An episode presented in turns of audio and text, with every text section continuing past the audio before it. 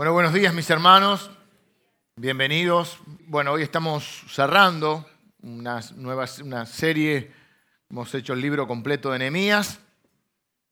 Espero que lo hayan disfrutado como yo. El, predicar libros enteros, lo que tiene es que hay capítulos que son áridos de la Biblia. Hay capítulos que son eh, quizá no, uno no los siente tan eh, cercanos a sus problemáticas diarias, pero es bueno conocer toda la palabra de Dios. Hoy cierro con el capítulo 13.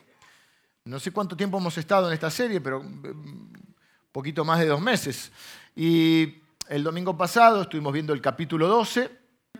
El capítulo 12 cerró con una celebración, con una, de alguna manera, con una sensación del deber cumplido. El libro básicamente ronda sobre la vida de Nehemías, son los apuntes de él de un hombre que estaba muy cómodo, con una posición muy favorable, pero que un día sintió el desafío de Dios a, encarar la aventura de fe más grande de su vida. Y Nehemías tenía en su lista de cosas eh, más importantes, porque a veces parecía que la vida se tratara de la comodidad, de encontrar el lugar donde uno está cómodo, donde uno está seguro.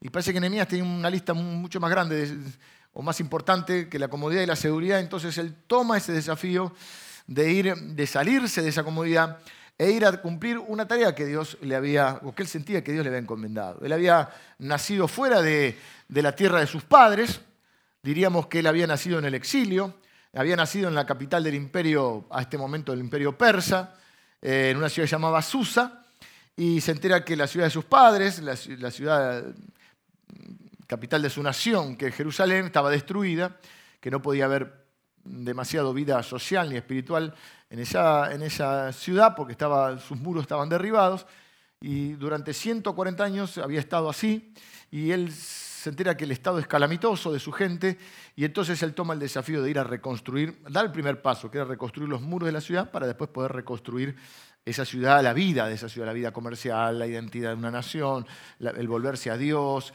Eh, previo, en unas oleadas previas habían vuelto algunos de sus coterráneos, diríamos, y, habían hecho una reconstrucción del templo con, con Esdras, con Zorobabel.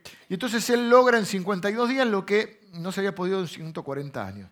Para esto enfrentó críticas, enfrentó oposición, burlas, amenazas, incomodidades, eh, preocupaciones. Claro, porque muchas veces no hacemos cosas porque, porque es un lío, ¿no? Y porque a veces preferimos quedarnos en la comodidad. Pero la fe es asumir ciertos riesgos. No es hacer cualquier cosa en nombre de Dios, ¿eh? es responder a una palabra de Dios. Pero en fe lo hace. Y una vez que logra esto, que logra reconstituir los muros, reconstruir los muros, eh, el pueblo empieza a experimentar una, una vuelta a Dios comienzan a buscar en la palabra de Dios, comienzan a hacer ajustes en sus vidas, comienzan a, restituir prácticas o hábitos eh, que habían dejado de lado y que tenían que ver con el culto a Dios, con la manera de manejarse en la vida, se arrepienten de sus pecados, empiezan a, algunos ni conocían la, palabra de Dios, comienzan a estudiar la palabra de Dios, le pide a aquellos que, están más preparados que les enseñen la palabra de Dios, Está, aparece en escena Esdras, que es eh, el líder espiritual, había muchos que enseñaban la Biblia, pero era el, principal que enseñaba la Biblia, Esdras, les comienza a enseñar la palabra de Dios y ahí experimentan toda una renovación espiritual. Eh, se arrepienten de sus pecados y comienzan, vimos el domingo pasado que hay que empezar a vivir en la ciudad. Y no era muy cómoda ni muy habitable ni se podían mudar todo. Entonces los líderes toman este, la iniciativa y dan el ejemplo de mudarse ahí junto con voluntarios. Nos cuenta quiénes se mudan ahí y hacen la gran dedicación de la muralla, de todos los. Dos coros gigantes, uno entra en procesión por un lado, otro por el otro, hacen una, gran dedicación del templo y podríamos decir, y colorín colorado, este cuento se ha acabado. El libro tendría que haber terminado en el capítulo 12.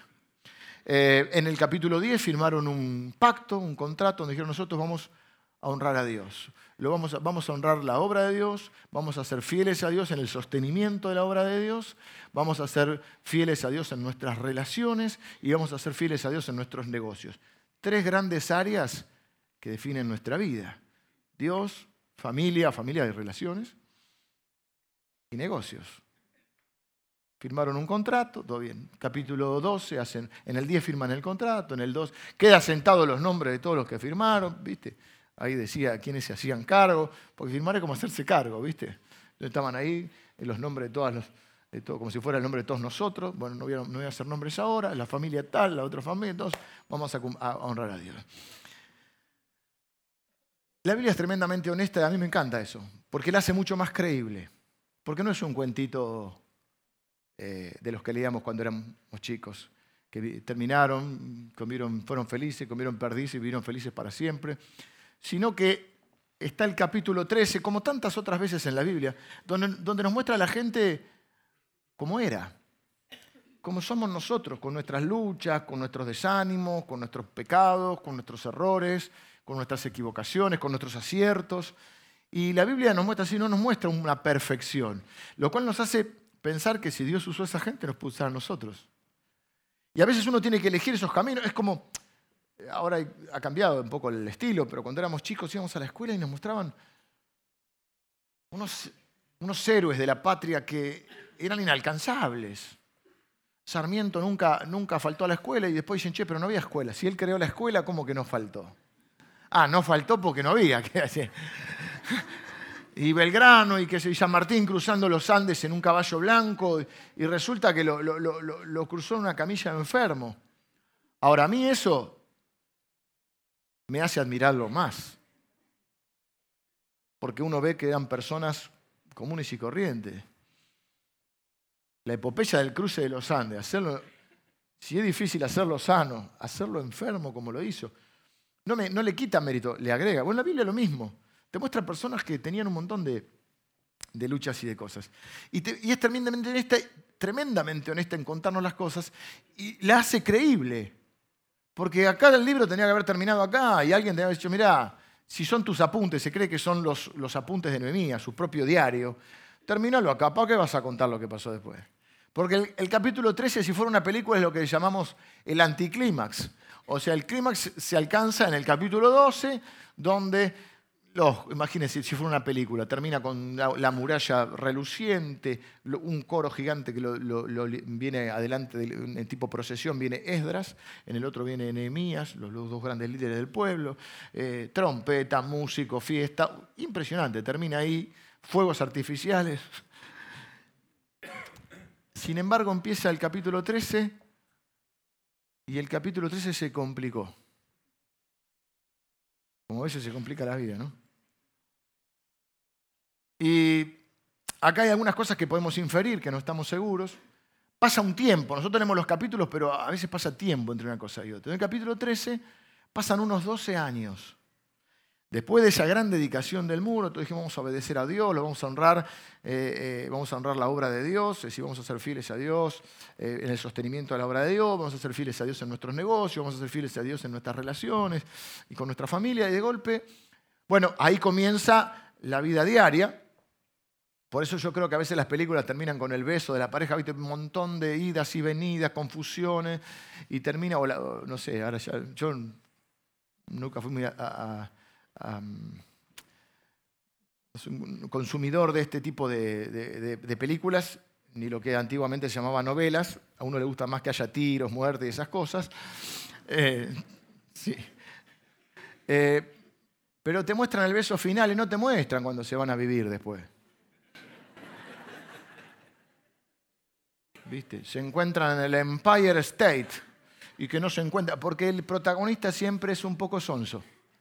Es fachero, siempre es un poco sonso, hay alguien que le engaña, le miente y él cree todo, ¿viste? Es un poquito sonso. Y la, la, heroína es buena, pero ya de buena, buena, ya muy buena. Ya vivate un poquito también. Bueno, y después de todo, ahí voy a decir, decile, decile, no, no. Bueno, se dan por vencidos muy rápido, todas esas cosas. Después, el beso final y termino te muestra cuando se van a vivir, nacen los pibes, eh, hay que pagar la luz, vino de luz, 3.500 pesos de luz, eh, eh, se rompió el auto, la, cache, todas esas cosas no te las muestran. La Biblia sí. La Biblia te muestra la cocina las cosas. luego del beso final, que en este caso sería la gran celebración y el coro, Nehemías aparentemente gobierna 12 años, es el gobernador. ¿Cómo sabemos? Porque nos va a dar una fecha. Vamos a leer del capítulo 13. Yo le sugiero, no doy consejo, pero es una opinión, que quien le interese pudiera leerlo todo en su casa porque es largo, son 31 versículos, no los voy a leer todos. Pero en el, versículo 6 dice, más a todo esto, está contando cómo encontró, porque él se fue y volvió. Eh, yo no estaba en Jerusalén, porque en el año 32 de Artajerjes, rey de Babilonia, fui al rey y al cabo de algunos días pedí permiso al rey para volver a Jerusalén. ¿Qué es lo que sucedió? Cuando él pidió permiso originalmente para ir, el rey le dijo, ¿cuánto tiempo vas a estar? Él pide permiso para ir a reconstruirse. Y dice, y Nehemías nos cuenta, después que yo le dije, tal y tal cosa, cuánto tiempo, acordamos que yo fuera. Para mí se extendió el plazo, porque nos dice el año, eh, nos dice la fecha. O sea, que con las fechas los comentaristas calculan que él estuvo gobernando desde la reconstrucción, y que eso fue en 52 días y un poco más que pasó, estuvo gobernando 12 años eh, Jerusalén como gobernador. Pero después volvió a su tierra, porque era su compromiso. Ahí es donde podemos inferir algunas cosas. Algunos creen que se jubiló. Claro, no quería la re-reelección, la re-re-re-re-reelección. Y entonces dijo, ya tengo, no sé, si fuera hoy 65 años, eh, ya goberné 12 años. Si fueran periodos presidenciales de los nuestros serían 3, ¿no? 3 de 4, antes eran 6. Eh, aparentemente se jubiló y vuelve a su ciudad porque ahí, quién sabe si tendría su familia, sus negocios, su vida. Había vivido toda la vida él en Susa.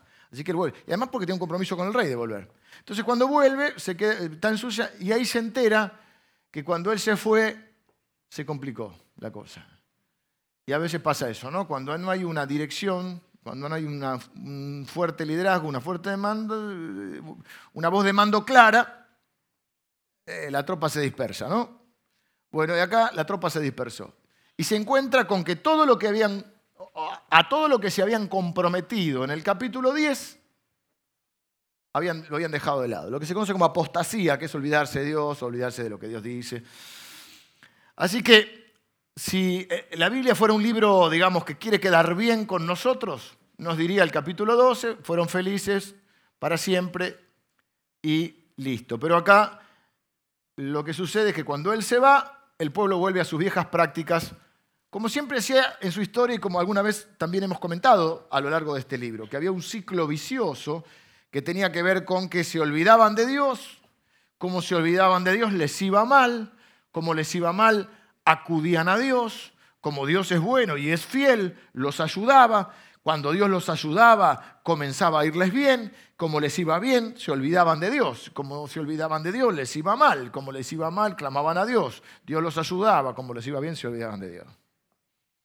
Vienen a buscar trabajo, cuando consiguen trabajo no vienen más a la iglesia porque ahora tienen mucho trabajo. vienen a, buscar a Dios porque están enfermos, ahora como están sanos, se van a, pasear por ahí porque no tienen tiempo para Dios. Bueno, cosas que pasan. No, no, no acá en, Jerusalén. Y Nehemías se preocupa porque Nehemías sabía que el nombre de Dios, el honor del nombre de Dios, estaba atado al pueblo de Dios. Lo que nosotros llamamos testimonio. Por eso es tan importante cuidar el testimonio cristiano. Si no vas a vivir como cristiano, yo humildemente lo que te pido, no digas que sos cristiano.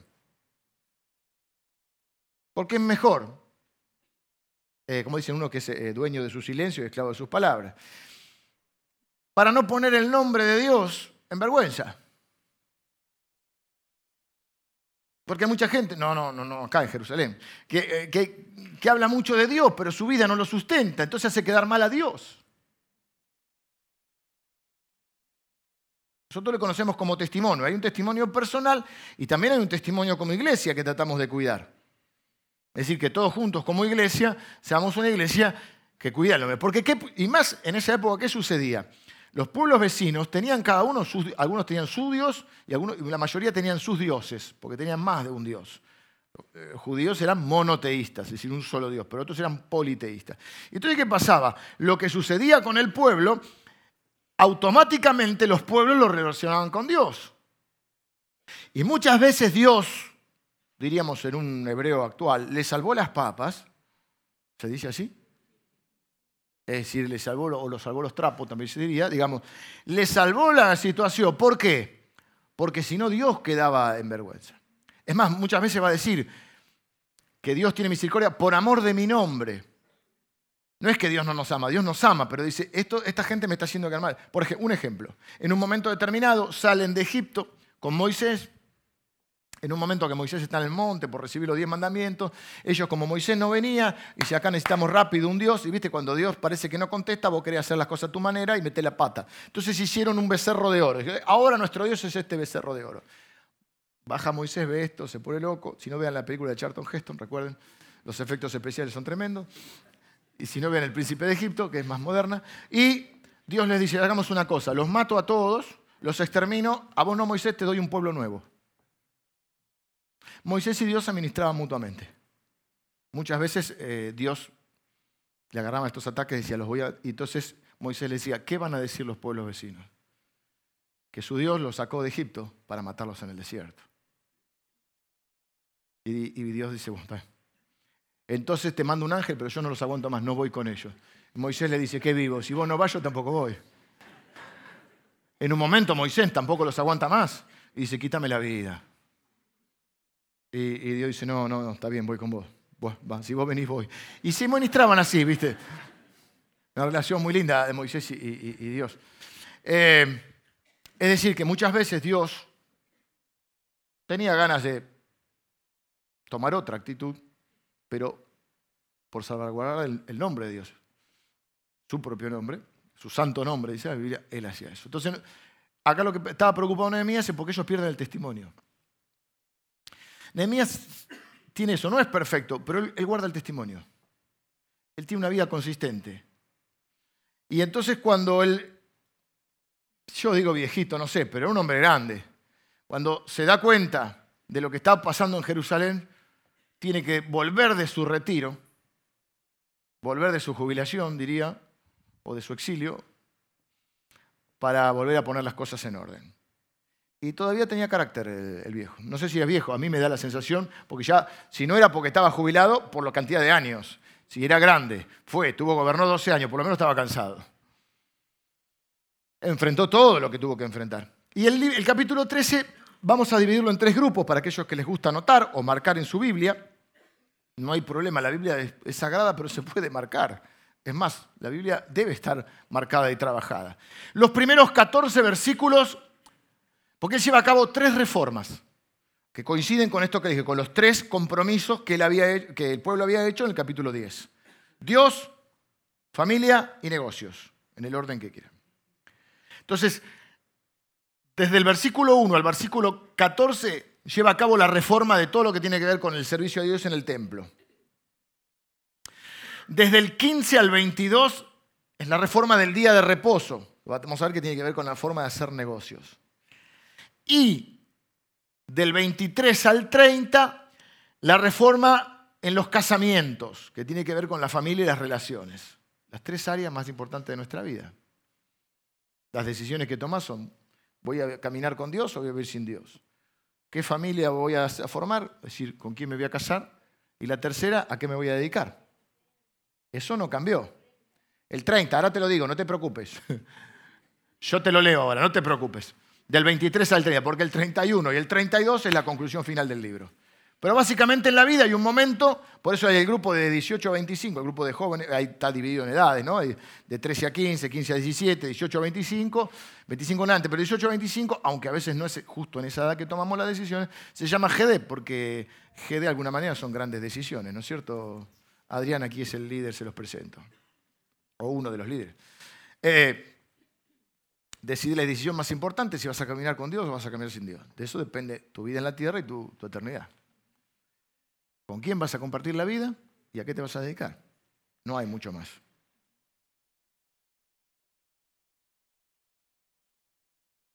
Nehemías tiene que poner orden en estas tres áreas. En las tres áreas se habían desbandado. Entonces, 1 al 14, 15 al 22, 23 al 30. Así que estas tres reformas coinciden con los tres compromisos que ellos habían tomado y que no habían cumplido. Eh, vamos a la primera parte, Dios. ¿Qué es lo que se encuentra en Nehemías?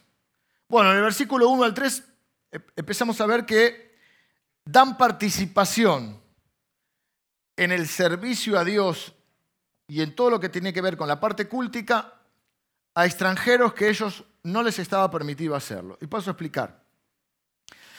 Para entender la Biblia no se puede interpretar de cualquier manera ni, ni traspolar así inmediatamente, por eso cualquiera que va a estudiar a un instituto bíblico o estudia teología, una de las materias que toma es interpretación bíblica. En la interpretación bíblica uno ve que hay un contexto, si estudia un versículo, porque algunos dice la Biblia dice y tira un versículo. Bueno, para. Hay un contexto del versículo, del, capítulo, del párrafo.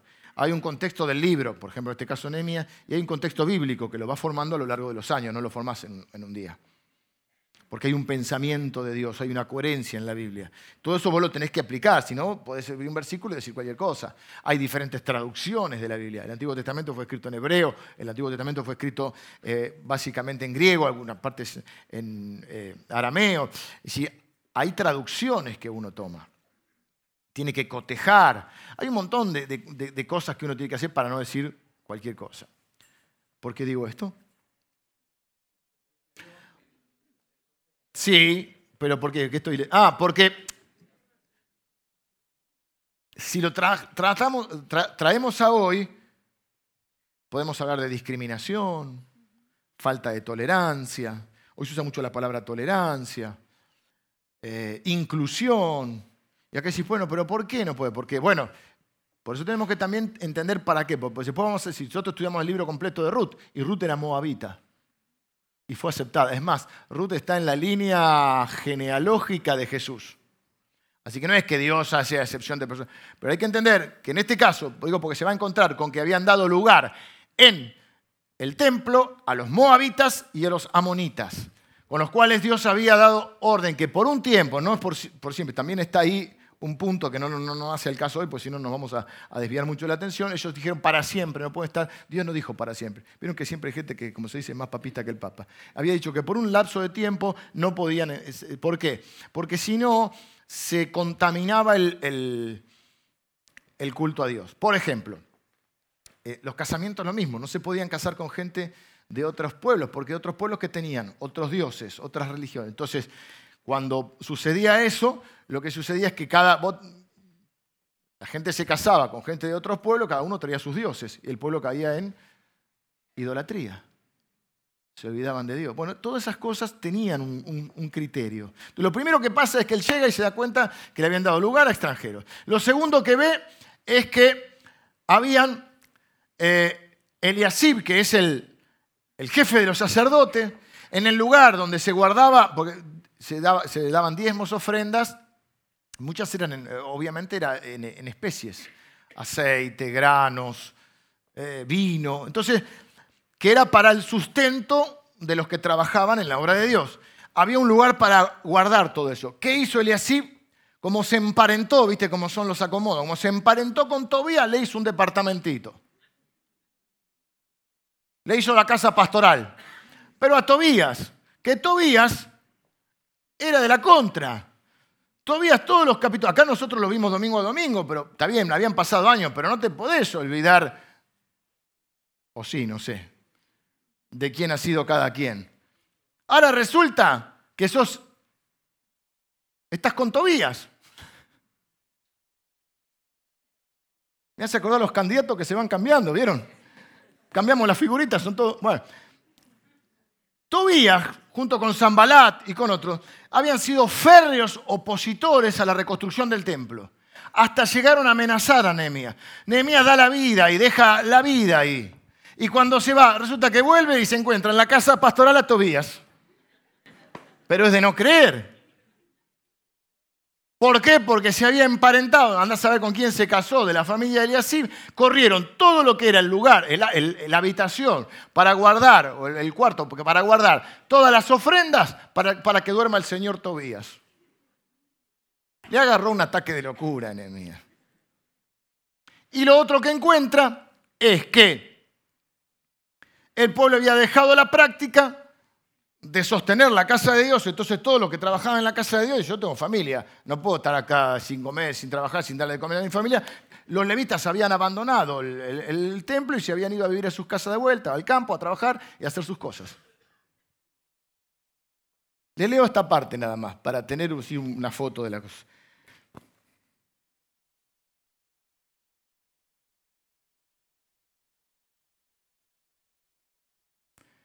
Eh, cuando volví de Jerusalén, dice, entonces supe del mal que había hecho Eliasib por consideración a Tobías, haciendo para él una cámara en los atrios de la casa de Dios. Y me dolió en gran manera, dice, pero, che, un poco de respeto. Este nos amenazó, este quiso cortar la obra, hizo de todo. Bueno, este es el que decía, el, muro es tan, flojito que si, sube una zorra arriba del muro se va a caer. Y arrojé todos los muebles de la casa de Tobías fuera de la cámara. ¿No dice que oró? ¿No dice que cantó una alabanza? ¿Mm? A mí me gusta esta escena porque hay una ira santa. Si tenés un poco de sangre en las venas, hay cosas que te tienen que molestar un poco. ¿No? Dijimos, la injusticia te tiene que molestar, eh, el sufrimiento de ajeno te tiene que molestar, las injusticias te tienen que.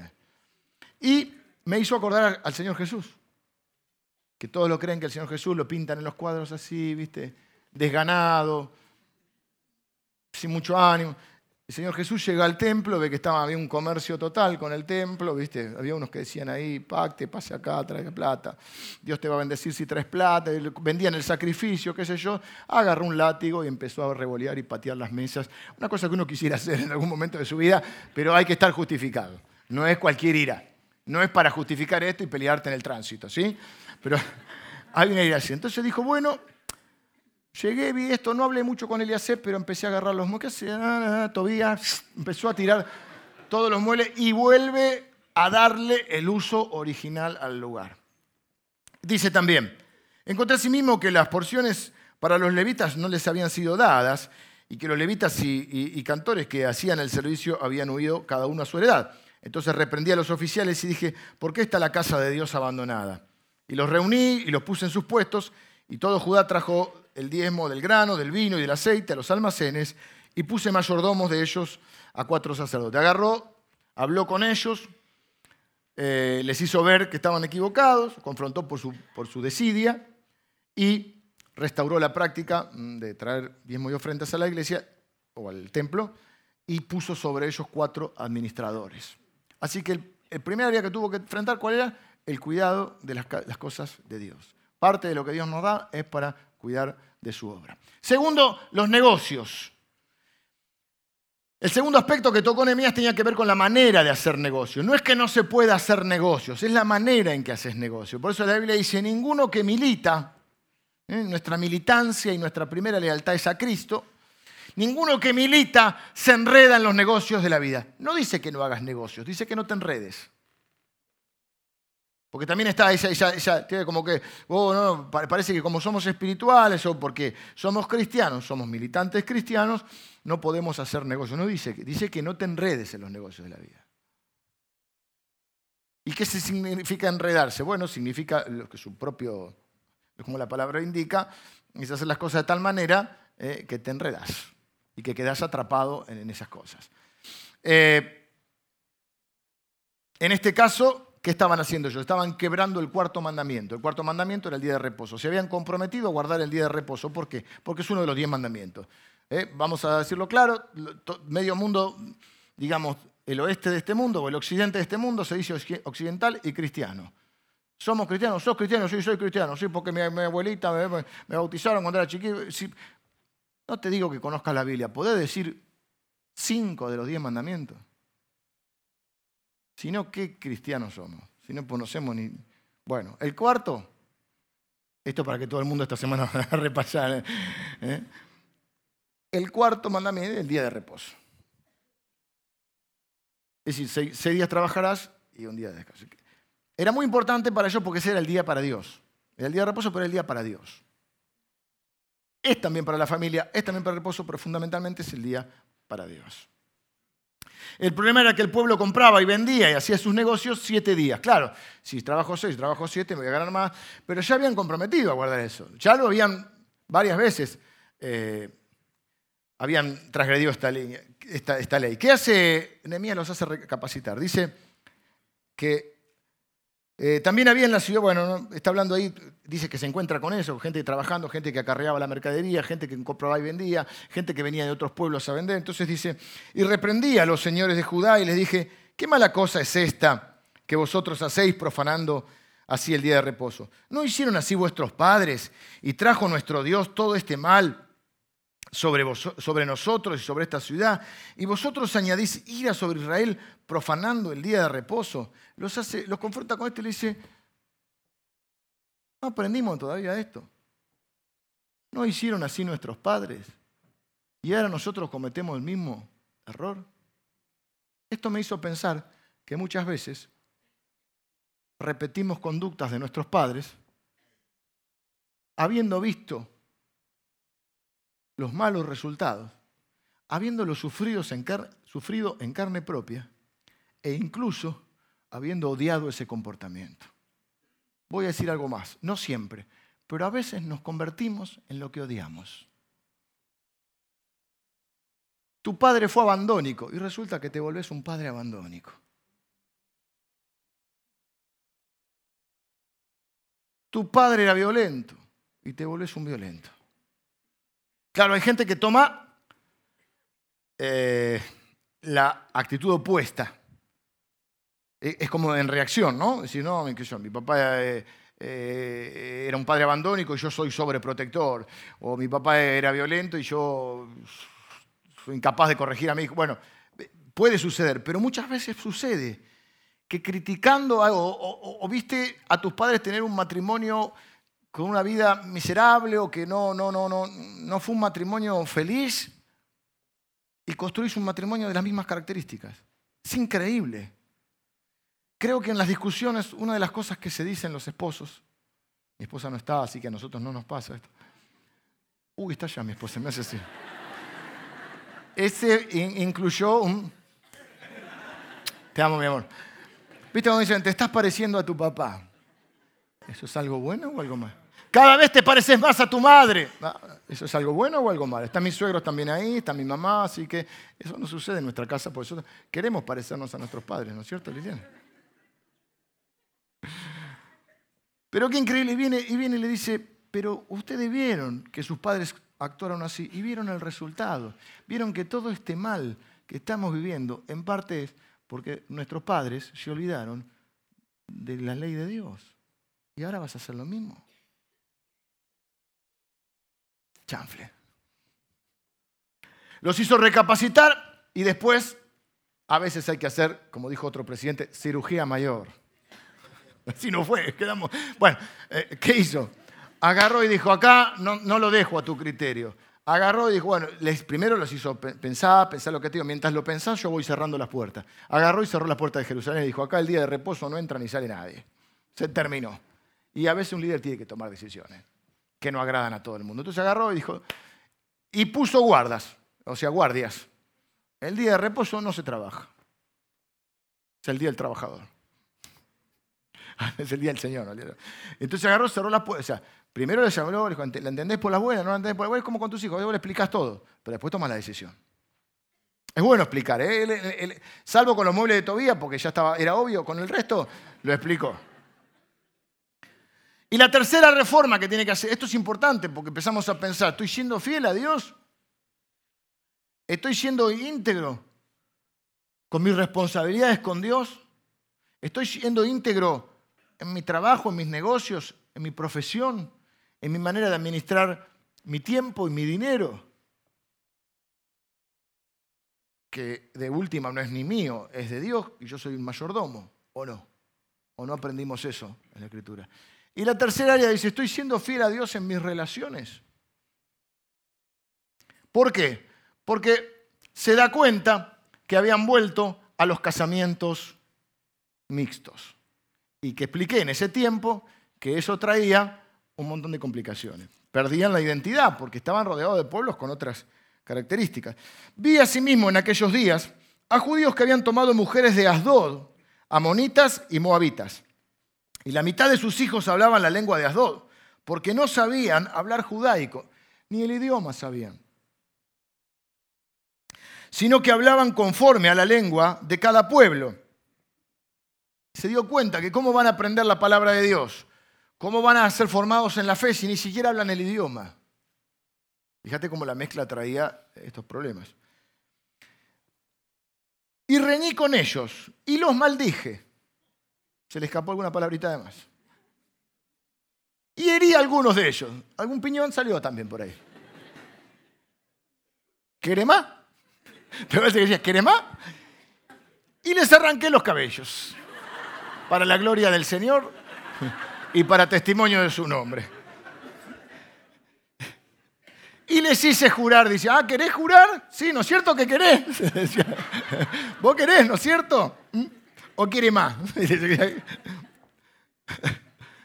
Les hice jurar diciendo, no daréis vuestras hijas a sus hijos, y no tomaréis de sus hijas para vuestros hijos ni para vosotros mismos.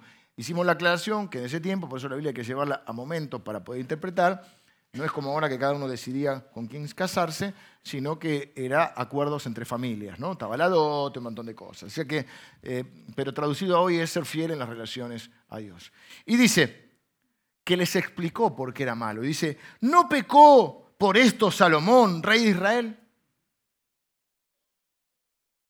Bien que en muchas naciones no hubo rey como él. O sea, nadie duda, dice que Salomón era grosso el tipo, era grosso, era un rey de aquel. Pero era amado de Dios.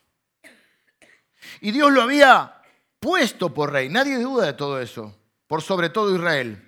Aún él, o aún a él, le hicieron pecar las mujeres extranjeras y, obedeceremos a vosotros para cometer todo este mal tan grande de prevaricar contra nuestro Dios tomando mujeres extranjeras. Vamos a hacer un par de aclaraciones acá, porque como está redactado puede traer confusión. Salomón es responsable de sus actos. No era un incapacitado ni un inimputable. Era uno de los hombres más sabios de la tierra. ¿Elegido por Dios? Sí. Amado por Dios, sí, pero también se equivocó, porque no estamos hablando de perfección. Porque la integridad y la fidelidad no significa ser perfecto. Salomón, con todo, otra de las historias, Salomón termina mal. Salomón disfrutó del esfuerzo de sus padres, como muchos de nosotros deberíamos aprovecharlo. En vez de estar viendo los defectos de nuestros padres, deberíamos aprovechar los beneficios que nos dejaron. Porque David, con todos sus defectos y con todos sus pecados, David tuvo que batallar, batallar, luchar como un bendito para poder constituir un reino seguro, próspero y de paz. Y cuando llega al final de su vida dice, le voy a hacer un templo a Dios. Y Dios dice, no, vos derramaste mucha sangre. Me da un poco de cosa, digo, pero ¿qué querés si no le quedó otra? Bueno, algunas cosas hizo mal, obviamente. Lo va a hacer tu hijo Salomón. No hay problema, porque uno al final quiere que a los hijos le vaya mejor que a uno. Y daría hasta la vida por los hijos. Entonces dice, ok, yo preparo todo y que lo haga él. Y viene el otro, jovencito, nada, no había vivido todo eso. Sabio, sí, Dios le dice, pedime lo que quieras y dice, dame sabiduría, pues soy muy joven para liderar este pueblo. Dios le da sabiduría, pero comete un error y es que en un momento determinado de su reinado, un reinado próspero, un reinado que florece en las ciencias, florece la arquitectura, florece eh, eh, la, prosperidad económica. ¿Viste? Le agarra eh, una etapa bárbara. Gran parte del esfuerzo que hizo su padre y gran parte de su propia capacidad. Pero en un momento determinado comienza a tomar mujeres por esposas y concubinas. No era el problema que tuviera muchas mujeres, porque el rey podía, creo que podía tener, sino que toma muchas esposas y concubinas de otros pueblos. ¿Y qué hace cada una que venía? Traía sus dioses. ¿Y qué pasó con el pueblo de Israel? Cayó en idolatría. Perdió la identidad. Dejó de seguir a Dios. Se olvidó de la ley de Dios y después le fue como le fue. Cautiverio, eh, conquistados por otros imperios, porque se apartaban de Dios en ese ciclo que dijimos. Fíjense que le pasó al hombre, que uno de los hombres que la Biblia describe como más sabio de la tierra. Ahora, esto de que lo hicieron pecar las mujeres, o sea, nadie peca si no, ¿viste? No, digas me hiciste equivocar, decir me equivoqué. Es decir, era responsable. Además, es el más responsable, porque el que tiene la autoridad, tiene la responsabilidad. Eso no significa que alguien no te pueda inducir a pecar. Pero vos no te podés escudar en eso. Por eso lo quiero dejar claro. Porque no quiero que nadie diga, ah, a mí me hizo pecar. No, no, a vos no te hizo pecar nada. Vos pecás porque vos querés pecar. O porque, por lo que fuera. A veces cuando no le podemos echar nada le echamos la culpa a nadie, bueno, sí, Satanás metió la cola. Satanás metió la cola y vos metiste la pata. Satanás hará su parte, porque es un buen diablo, hace su tarea. Pero a partir de Cristo, sobre todo, nosotros tenemos el Espíritu Santo y la Biblia dice que Dios no nos da eh, ninguna cara que no podamos sobrellevar, Dios no nos tienta, pero a veces permite que Satanás lo haga. Nosotros tenemos la posibilidad de eh, resistir al diablo, dice la Biblia, y huirá de vosotros. Así que no podemos decir me hiciste equivocar. Salomón era responsable, era grandecito, era sabio, era inteligente y era el rey. No se equivocó. Y no termina bien. Entonces le dice, ustedes vieron cómo terminó. Si Salomón, que es el hombre más sabio de la tierra, terminó así por haber desobedecido a Dios, quiere decir que Dios es más sabio que Salomón. Y si ustedes son medio brutos, no ustedes, sino lo que le estaba hablando, lo que le estaba hablando Nehemías, ustedes quieren ser más vivos que Salomón. Si a Salomón le fue mal, a usted le va a ir peor. Y entonces hay que agarrar alguno de los pelos y dice, jura, jura. Sí, sí, no, no, voy a, no voy a casarme con ninguna extranjera. hay una ira santa. Y miren este versículo. Se le hacían difícil a. Dice, y uno de los hijos de Joiada, hijo del sacerdote Eliasib, no entendía mucho cómo iba la cosa, ¿no? Primero le hizo la casa pastoral a Tobías, ahora resulta que el nieto, está bien que uno no es responsable, pero sí es responsable en parte, resulta que el nieto era yerno de Zambalat. Cuando no es Tobía, es Zambalat. Y como se emparentó con Zambalat, eh, lo sacó del sacerdocio. Así. Este con quien se casó con Zambalat. Pícatela. Afuera. O tenía que tomar algunas medidas fuertes. ¿Se entiende lo que hace? Es decir, eh, Zambalat y todavía repito, eran los principales opositores a la construcción. Amenaza, burla, eh, todo lo que se te ocurre. Ahora resulta que son, viste, primera fila. Entonces lo sacó del, O sea, el nieto de Eliasib se había casado con la hija de Zambalat. Ahí te iba armando la familia, viste.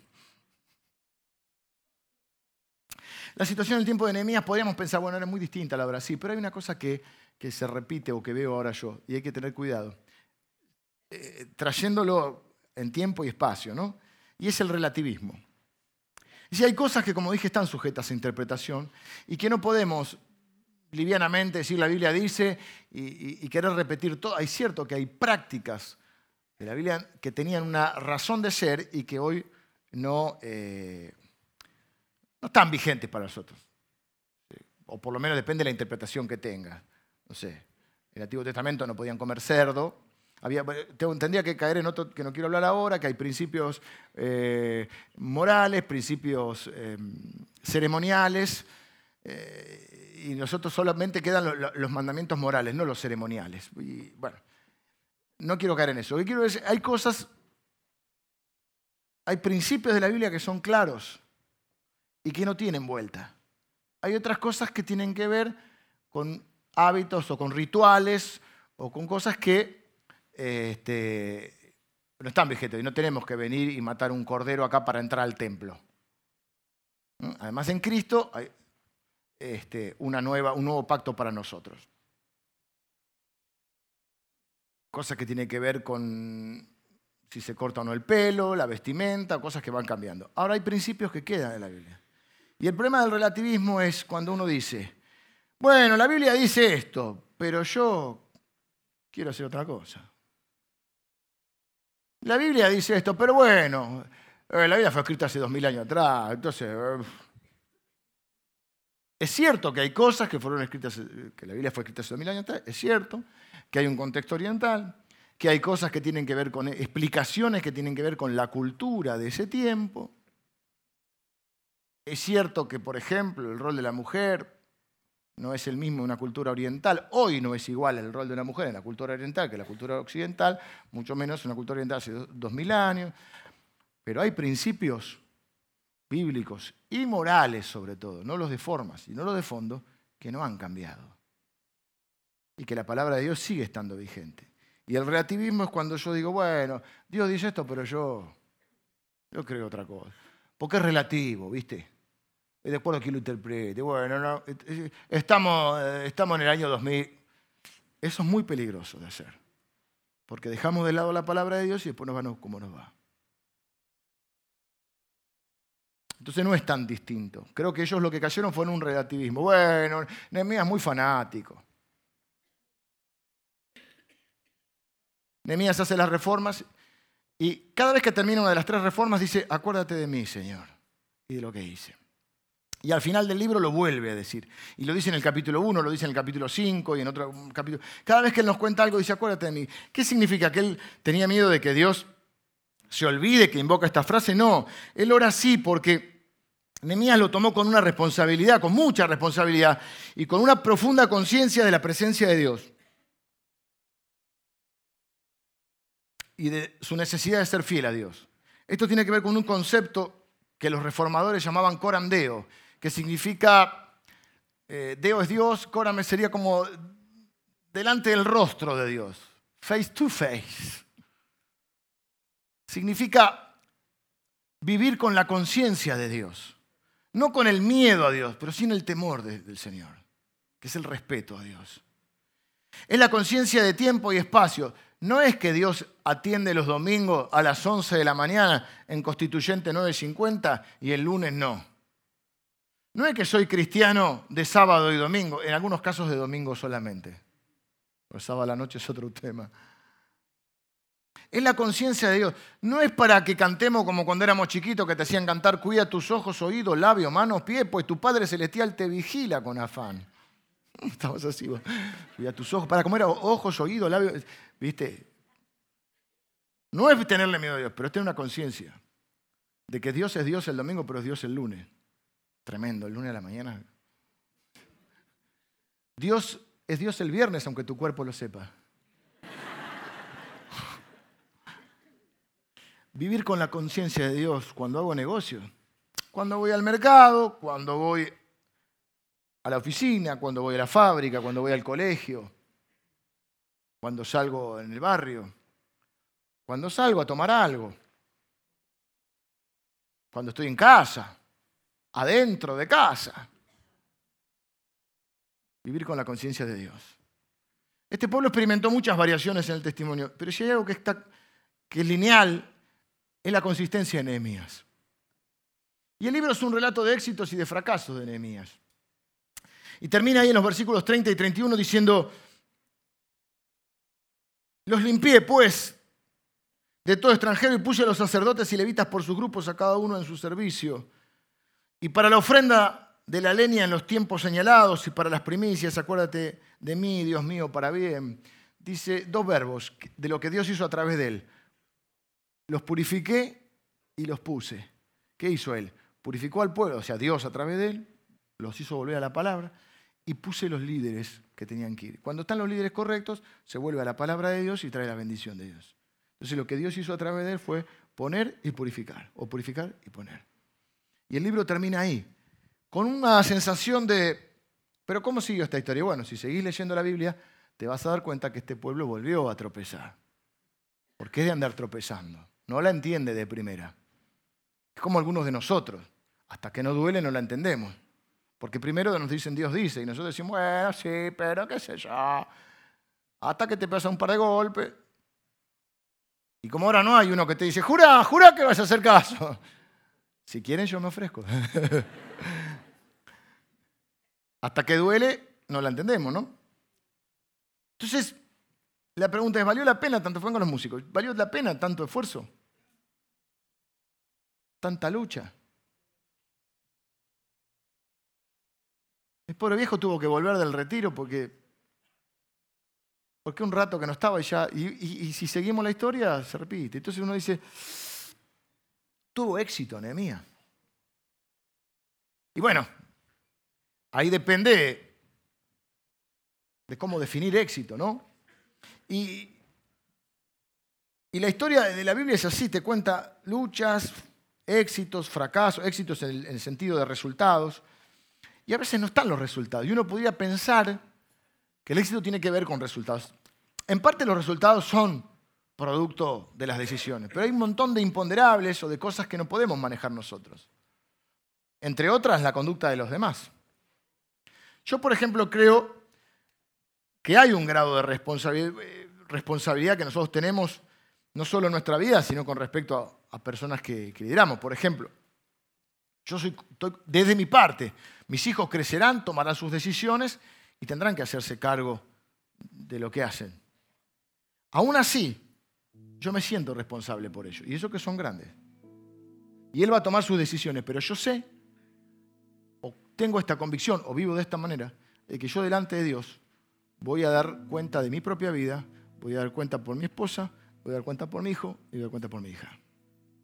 Es más, la Biblia me agrega otra carga que les pido que me ayuden, porque dice que voy a dar cuenta por la congregación.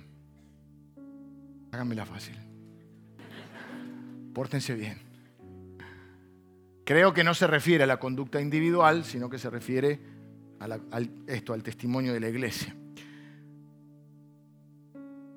Eso no exime, esto es como el otro. Bueno, las mujeres lo hicieron pecar, pero Salomón pecó. Bueno, esto mismo, o sea, cada uno en un momento. Es más, vos no, deberías, ni yo debería escudarme en, bueno, yo hago lo que hago porque mi papá era así. Eso te ayuda a explicar por qué reaccionás como reaccionás. Pero hay un momento en que hay que hacerse cargo y cambiar. Y al fin y al cabo eso es el arrepentimiento. Y eso es creer la palabra de Dios. Y no voy a vivir porque mi papá era así. Bueno, no, no. Voy yo, mi papá, yo tengo un Padre sobre eso, que es el Padre Celestial, que me ha mostrado cómo vivir y me ha dejado su palabra. Voy a vivir de acuerdo a esa palabra. Y el éxito quizá tenga que ver con eso. La integridad es que esté íntegro significa que no le falta nada, que no le falte ninguna parte. Y decir, bueno, yo voy a... El éxito es afrontar los desafíos que Dios me ponga, la vida que Dios me ponga, con la conciencia de su presencia con absoluta responsabilidad y pasión, porque Nehemías lo hizo con pasión, por eso a veces se le salía la cadena, lo hizo con pasión, pero lo hizo con fidelidad. Y el éxito está en ser fiel, no en los resultados, porque los resultados dependen de un montón de cosas. De un montón de factores que por ahí yo no puedo manejar. Pero sí puedo manejar cómo yo. Yo no puedo manejar lo que me venga, puedo manejar cómo voy a reaccionar. Cómo voy a comportarme. Y no estamos hablando de perfección, porque acá ninguno es perfecto, ni mías tampoco. Pero sí que haya una, conciencia de que soy cristiano de lunes a lunes. Que tengo una responsabilidad. Entre esa responsabilidad tengo que guardar el testimonio del Señor. Y si no lo voy a poder sostener con mis hechos, bueno, entonces no diré que soy cristiano. Porque los que se llenan la boca hablando de que son cristianos y después hacen quedar mal el nombre de Dios, afectan el testimonio. Y nosotros no queremos ser de esos. Y cuando cometemos errores, bueno, hay que arrepentirse. Nos arrepentimos. Y Dios es fiel y es justo y nos perdona. Pero que podamos llegar al final de nuestra vida y decir, bueno,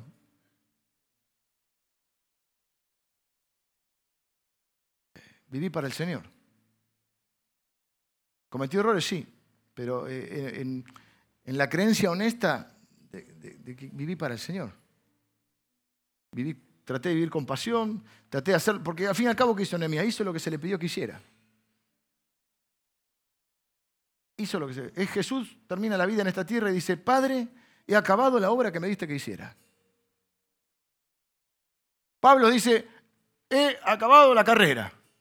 He peleado la buena batalla, he guardado la fe. Y bueno, de alguna manera que uno pueda llegar al final de su vida y decir, la viví con esa actitud, con la conciencia de Dios, con responsabilidad, con pasión, tratando de hacer lo, que, lo mejor que pude, lo que, lo que se me encargó que hiciera, o lo que se me presentó, que bueno, en nuestra vida lo que la vida me presenta es lo que Dios me, detrás de todo está Dios. ¿Estoy siendo fiel al Señor? ¿Estoy siendo fiel con mis compromisos con el Señor? Que van desde mi tiempo, mis recursos, mi economía. ¿Estoy siendo un buen mayordomo de Dios? Porque eso es lo que soy. Un mayordomo es un administrador. Y dice, se requiere, dice la Biblia, que el administrador sea hallado fiel. Si viniera hoy el Señor y me dijera, mostrame tus cuentas, o tenés que decirle, para, para un poquito, dame un mes que hago el balance.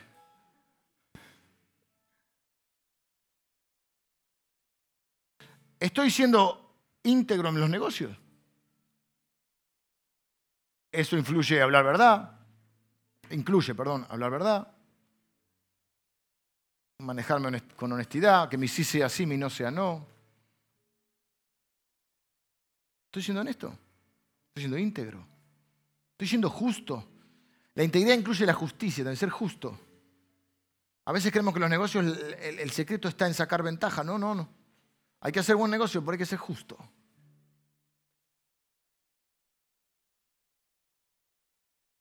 Jesús, cuando cuenta la historia de la parábola de los que contrata, Dios contratando a los obreros, dice, te pagaré lo que sea justo. Estoy siendo fiel en mis relaciones al Señor. Fiel al Señor en mis relaciones, o sea, me estoy conduciendo, me estoy relacionando de una manera que es la que Dios quiere. ¿O soy un relativista? Para que cuando llegue el final de nuestra vida podamos decir algo similar a lo de Pablo.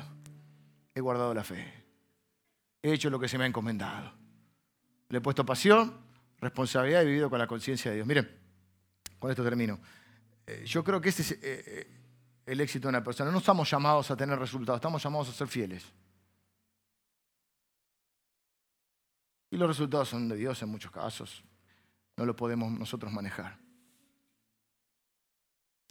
Cuando empecé el ministerio, una de las cosas que me llamaba la atención es la gente que emprendía grandes cosas para Dios. Y todavía me sigue inspirando cuando veo jóvenes que, emprenden ministerios. Para... Pero ahora que estoy un poco más grande, bastante más grande, me impresiona mucho la gente que termina bien. Y cuando veo algún consiervo grande, en, edad me refiero mayor, es más, cuando, en, eh, en mi ordenación recuerdo que todavía todavía lo recuerdo, un pastor que era un hombre muy grande, muy mayor de edad, me regaló un libro que se llama Cómo empezar y terminar bien su ministerio. Lo tengo todavía la, en la biblioteca. La Biblia dice, mejor es el fin de un negocio que el principio. Y le decía, me impresiona mucho la gente que, es consistente, que a lo largo de los años ha atravesado todo. Pastor o no pastor, no estoy refiriendo, pero bueno, yo lo miro por mirar ciertos modelos o parámetros. Y vos decís, mirá, han pasado los años, ha luchado con millones de cosas, ha enfrentado un montón de cosas, sus propios defectos, sus propias inconsistencias, sus propias luchas, pero se ha mantenido. Ha llegado hasta el final. Y creo que ese es un poco nuestro llamado. En las promesas que, hay a las iglesias en el, en el Apocalipsis, las estudiamos las siete iglesias también. Una serie que se llama Seven. Dice, una de las promesas es, ser fiel hasta la muerte. Y cada iglesia le dice, al que venciere. Y el que venciere es el que llega hasta el final. Y a veces el final no es tan feliz o no es como vos lo esperabas, porque los resultados no lo puedes manejar, pero sí puedes manejar cómo te vas a comportar, cómo te vas a conducir. Quisiera orar. Señor, te doy gracias por cada uno de mis hermanos. Señor, gracias por sus vidas. Gracias, Señor, por tu fidelidad. Y por tu espíritu en nosotros, Señor, y tu palabra que nos guía a toda verdad. Señor, yo te quiero pedir que cada uno de nosotros pueda tener de tu parte la, la sabiduría y la fe para vivir, Señor, de una manera que traiga honor a ti. Que cada uno de nosotros pueda cuidar el testimonio de tu nombre, Señor.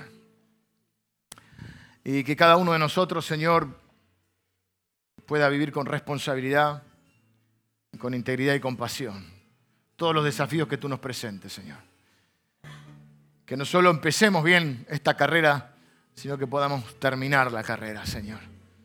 Mirar para atrás y a pesar de nuestros errores y nuestros arrepentimientos, podamos haber construido una vida de integridad, Señor, de caminar contigo, de haber querido dar lo mejor siempre, Señor de haber buscado agradarte, Señor.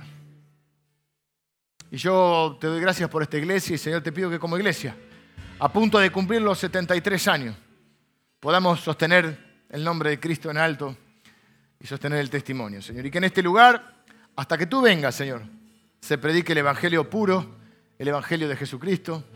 Y, Señor, que nos podamos mantener en la pureza doctrinal, nos podamos mantener en la fidelidad y en el amor a Jesucristo y que Él sea siempre el centro de la vida de nosotros y de la vida de esta iglesia. Señor, que muchos puedan conocerte a través del testimonio de esta iglesia. Oro en el nombre de Jesús. Amén. Amén.